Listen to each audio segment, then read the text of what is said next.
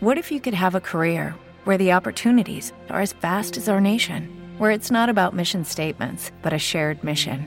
At U.S. Customs and Border Protection, we go beyond to protect more than borders from ship to shore, air to ground, cities to local communities. CBP agents and officers are keeping people safe. Join U.S. Customs and Border Protection and go beyond for something far greater than yourself. Learn more at cbp.gov/careers.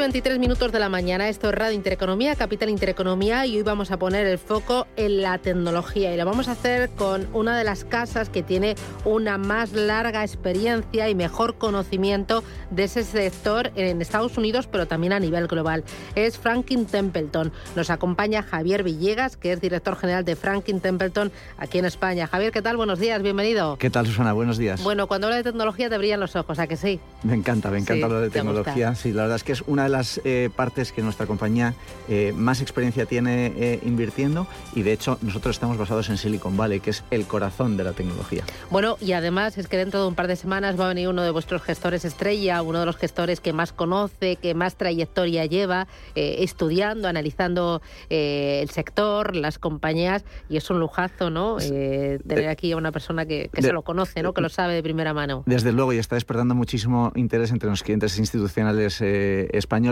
Y claro, en un momento en el que la tecnología está teniendo un comportamiento tan malo en el año, pues claro, la gente quiere saber qué está pasando, qué puede pasar y yo creo que va a ser muy interesante. Bueno, tecnología malo entre comillas, porque también decíamos hay una gran dispersión en cuanto a sectores, en cuanto a tamaños, en cuanto a compañías y además no es lo mismo inteligencia artificial que blockchain, eh, que robótica o que hardware o, software, ¿no? Eh, cuéntame eh, primero, ¿Cómo se ha comportado el sector de tecnología en este arranque de año? Porque la percepción que tenemos todos es, uff, Netflix, eh, a llorar, buf, Meta, también a llorar, pero hay vida más allá y hay eh, rendimientos positivos. ¿Cómo ha ido? Pues bueno, vamos a ver, eh, efectivamente la tecnología es el patito feo del Standard Poor's, es, es el, el, sector que peor se está comportando después de dos décadas de haberlo hecho excepcionalmente bien con rentabilidades de dos dígitos. ¿no? Eh, ¿Por qué está ocurriendo esto? Bueno, pues eh, desde que mm, la Fed eh, empezó a retirar estímulos, bueno, pues ha habido una rotación en el mercado de aquellas compañías, como son las tecnológicas, que tienen un mayor peso de sus ingresos en el futuro, a aquellas que tienen un mayor peso de los ingresos, como si digamos hoy. ¿no? Por ejemplo, los bancos, por ejemplo, las compañías utilities, ¿no? electricidad, la luz, el gas, las compañías energéticas. Entonces, ese movimiento además por estos riesgos inflacionistas de los que tanto estamos hablando todos los días, se ha visto acrecentado desde eh, que eh, Rusia empezó la invasión en Ucrania y luego además en China han tenido eh, este, este lockdown, ¿no? este, este, este cerramiento de la economía. Entonces, esto ha hecho que ha habido más, más presiones inflacionistas, más subida de tipos de interés y, por tanto, estas compañías eh, lo han hecho peor, hasta el punto de que ahora mismo muchas de ellas, como decías antes, están en valoraciones que están valorando una recesión, ¿no? Eh, que, no es, que no es nuestro escenario eh, central esa recesión. Pero también sabemos que, que llevamos tanto, tantos años gestionando que después de una recesión lo que viene es una recuperación. Em, hablabas de varios elementos que influyen en este tipo de compañías, en las empresas tecnológicas. Hablabas de cómo le afecta a un escenario de normalización monetaria, de subidas de tipos de interés. Muchas de ellas son compañías que tienen poca deuda y mucha caja. Y hablabas también del tema de la cadena de suministros. Vimos eh, recientemente que Apple rebajaba sus previsiones de beneficios porque decías que como no me llegan chips, pues fabrico menos y voy a vender menos. Eh, ¿Cómo está afectando, eh, además, eh, dentro de tecnología hay mucho, eh, a, los distintos subsegmentos y cómo lo han hecho en este arranque de año? Pues yo creo que esta, Susana, es la pregunta clave, ¿no? Ante, ante esta inflación, ¿qué compañías van a ser las capaces de transmitir esos precios a sus clientes y cuáles no? Entonces, eh, por ejemplo, en el sector de semiconductores, que es eh, un poco la madre del cordero en todo, en todo esto, ¿no? El sector de semiconductores está en toda la economía, como nosotros decimos, desde la A hasta la Z. O sea, para que un coche funcione, para que una aerolínea funcione, para que el mando de la televisión funcione, para que todo funcione, necesitamos eh, los semiconductores. Es un poco como la gasolina o el, o el cobre. Este es un sector que necesita mucho capital y entonces esos precios van a subir. ¿Son capaces ellos de pasar esos precios a, los clientes? Pues sí, porque hay cinco compañías en el mundo que tienen la gran parte del mercado. Y eso se va a transmitir. Y eso es lo que está haciendo que el resto de las compañías, como decías eh, Apple, ¿no? que, le, que le vienen eh, esos precios más altos, bueno, pues al final tiene que reducir esos, eh, esos márgenes. Pero hay una cosa que es importante. ¿Cuál es una de las mejores formas de luchar contra la inflación? ¿Cómo las compañías pueden llegar a ser más eficientes? Invirtiendo en tecnología. O sea, esto va a hacer que la inversión en la, en la tecnología se acelere por la circunstancia económica que estamos, que estamos viendo en estos momentos. Mm, entonces, ¿veis el segundo tramo del año e incluso más allá con una visión de medio largo plazo a un claro ganador la tecnología y este momento con esas valoraciones atractivas, momento de compra? La verdad es que es, es un momento, como, como bien dices, complicado, ¿no? Porque ves eh, que las valoraciones no, paran, no paran de caer, eh, pero nosotros al final nuestro trabajo y lo que nos ha dado nuestra experiencia es que lo que tenemos que mirar son los fundamentales. ¿Qué son los fundamentales? ¿Qué calidad de beneficios tienen esas compañías? Estamos viendo que son bastante capaces de mantener los márgenes. ¿Qué capacidad de escalar tienen esos negocios? El sector de la tecnología es el sector que tiene una mayor capacidad de escalar sus negocios. No ha habido ningún sector en, el capital, en la historia del capitalismo que haya sido capaz de escalar tanto los negocios. Lo decías antes, la deuda.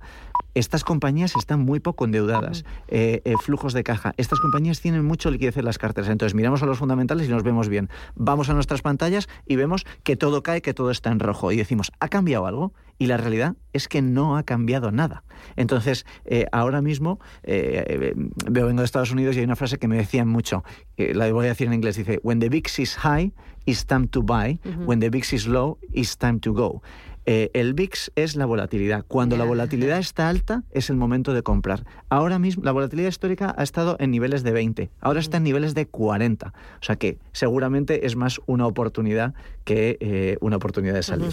Así que el refrán dice, cuando el VIX está alto, es momento de comprar. Y cuando el VIX está bajo... Es momento de irse, de, momento de salir. De vender. Eso de vender. Es, eso es. Eh, oye, ¿y, qué, subtemáticas o qué subsectores pueden tener más recorrido ofrecen ahora mismo esas valoraciones más atractivas? Porque también dicen que en momentos de pánico y de incertidumbre son los momentos en los que hay que empezar a construir una cartera pensando en el largo plazo. Es duro, hay que ser racional, ¿no?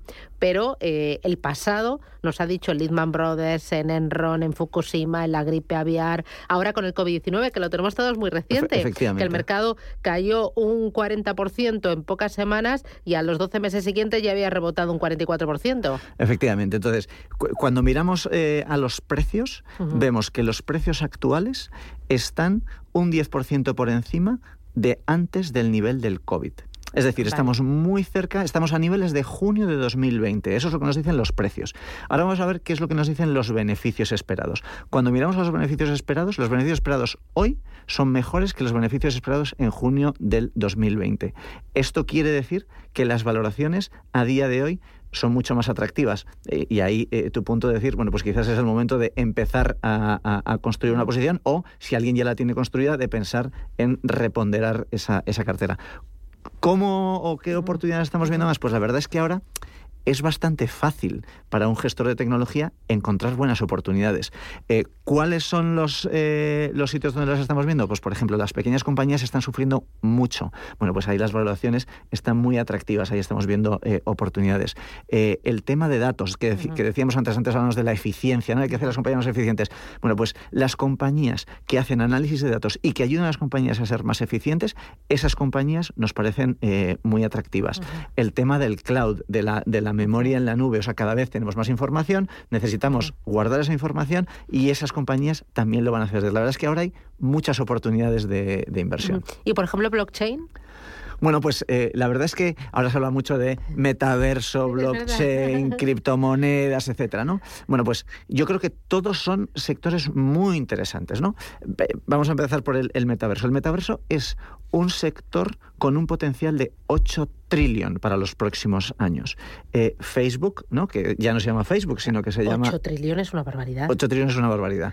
Facebook, que, es, eh, que ahora ya se llama Meta, de, de metaverso, es una compañía que va a contratar a 10.000 eh, programadores para desarrollar su metaverso y va a invertir 10.000 millones al año. Microsoft eh, eh, va, ha creado un hardware para el metaverso. Nvidia, que es otra de las, compañías punteras, está haciendo un ecosistema para fusionar todos los metaversos. Y todas las grandes marcas del mundiales están buscando cómo introducirse dentro del, del metaverso. blockchain es una em, bueno, es, es, es, un sistema que eh, las, muchas compañías están utilizando para seguridad, para traquear eh, eh, los alimentos, etcétera, y es pues un, un, gran sector que va, que va a crecer. Y antes decías las cripto, que aquí es muy conocido las, las criptomonedas. Una cosa son las criptomonedas y, otro, y es el, sistema cripto. Entonces las criptomonedas estamos viendo que hay mucha volatilidad y ahí hay mucha eh, especulación, pero cripto es algo donde también vemos que hay eh, eh, posibilidad de, de revalorización. ¿no? tenéis vosotros una joyita, supongo que de esa joyita hablará vuestro gestor en un par de semanas. Mm. es vuestro fondo ya más que conocido en la industria. se llama Franklin Technology. Technology. Cuéntame eh, cómo lo está haciendo, cómo está compuesta la cartera, em, hmm. qué, tiene de especial que no tengan otros de tecnología que hay en el mercado. Bueno, pues eh, el, objetivo de este fondo es eh, beneficiarse de toda esta, de esta tendencia que estamos viendo, que es la disrupción de la tecnología y la digitalización de la, de la economía, que no nos olvidemos, estamos al principio. O sea, esto es algo que viene para las siguientes décadas y que estamos hablando de trillions, como decíamos antes de potencial de realización. ¿Qué tiene de especial nuestro, nuestro fondo? Yo creo que tiene cuatro cosas. La primera, que invierte a largo plazo, ¿vale? A 3-5 años. Creo que esto es muy importante en el mundo de la tecnología, porque como decíamos antes, los beneficios van a venir en el, en el futuro. Si coges las 20 posiciones más importantes de nuestra, de nuestra cartera, la más joven tiene siete años. O sea, nosotros ahora estamos haciendo la cartera para que será la grande o las compañías que tengan dentro de, siete años. Así que tiene muy poca rotación la cartera. Tiene, poca rotación la cartera. Tiene poca rotación la cartera. Llamémosle un 20 tal. Ahora, en momentos de volatilidad, hay más rotación porque, claro, hay más, hay más oportunidades. ¿Cuántos valores tiene la cartera? ¿Es una cartera concentrada? No, es, es una cartera eh, bastante diversificada que tiene eh, más de 50 valores, 70 o algo así. Vale. Eh, la segunda característica característica 8 diferenciador es el equipo. Un equipo con mucha experiencia, lo decías tú antes, 16 años de experiencia, pero yo creo que más importante que estamos en Silicon Valley. Y eso nos hace tener una red de contactos con todo el mundo de la industria espectacular. Eh, eh, tercero sería la gestión activa. Nosotros, por ejemplo, las famosas, las compañías más famosas de la tecnología son las famosas FANGs, Facebook, Apple, Amazon, Netflix, Google. estas son un 30% del índice. Nosotros en estas compañías solo tenemos el 17% de la cartera. Eh, y tenemos también, invertimos una pequeña parte de la, de la, cartera, un torno al 5% en compañías privadas, compañías que todavía no están en, bolsa. Lo hacemos con... Que van a salir al mercado a través de una SPAC, por ejemplo. Eso es, que, que, van a acabar saliendo eh, al, al mercado. Entonces, esto, que es una parte pequeña de la cartera, lo que nos da es mucha inteligencia, porque nos ayuda a ser más inteligentes para comprar el otro 95% de la cartera, porque sabemos que es eh, eh, lo que viene. Eh, después, los resultados, que sería el cuarto, ¿no? Es un fondo que lleva más de 20 años, que ha dado rentabilidades de dos dígitos a tres, cinco, diez eh, y veinte años. O sea que es, como decías tú, una de nuestras joyas de la columna. Mira, ahora que dices de un equipo ubicado en Silicon Valley, eh, el otro día, escuchando un podcast, eh, entrevistaban al responsable de Feber, que es un chico español, bueno, ha triunfado, empezó a los 19 años y se fue allí a Estados Unidos a montar una aplicación que él tenía pensado, Feber, con el ocio y con la tecnología. Y decía, bueno, es que allí en Silicon Valley tú te sentabas a tomar café y estabas con el responsable de Twitter enfrente. O incluso tú le mandabas un, eh, un WhatsApp o eh, un mensaje a través de Instagram, te atendía y decía, oye, no, no, quedamos aquí a la salida y charlamos un rato. Decía, eran y, son tremendamente accesibles. y, contaba, bueno, para mí fue una experiencia tremenda. Eh, voy a ver cómo se llama porque la verdad es muy interesante. sí, sí, sí te, iba a decir que es así, o sea, nuestra, nuestra compañía está a menos de dos horas en coche de todo el índice de referencia, es decir, los Facebook, los Netflix, los Google, etcétera, etcétera. Yo he tenido la suerte de poder ir con nuestros analistas a visitar estas compañías, ¿no? Y entonces hay, hay una que es muy graciosa, que es eh, Google, que tiene un dinosaurio. Eh, eh, en medio. Y entonces dices, ¿y esto por qué hay aquí dinosaurios? Y dice, porque si no innovas, si no inviertes en, tecnología, es en lo que te vas a acabar convirtiendo. Mira, era una entrevista a Pep Gómez, eh, que ha sido el creador de Feber y ahora también ha puesto en marcha Revin. Mm. Y son unos podcasts, lo aconsejo, se llaman Así Empecé, los hace Beltrán Espinosa Los Monteros mm. y habla de grandes eh, compañías a día de hoy que hace unos cuantos años no existían, era simplemente una idea y cuenta su experiencia en Silicon Valley y también su experiencia con la tecnología. Es que, es que además allí eh, los gestores, los analistas, te cuentan que sus amigos, los padres de los niños del cole, etcétera, etcétera, trabajan en todas estas compañías. Entonces es, su grupo normal para, para, estar. ¿no? Es otra historia. Pues eh, Dentro de dos semanas, eh, pásame la invitación que me voy a empaparme de vuestro gestor, de, su conocimiento, su experiencia y para que me hable de tecnología, porque la verdad es que es apasionante. Gracias por los argumentos, gracias por las ideas, enhorabuena por el equipo y a seguir trabajando. De Javier, un placer. Susana, un placer estar con vosotros y hablar de tecnología, que ya sabes que me encanta. sí, sí, me encanta a mí también. Gracias, cuídate. Adiós.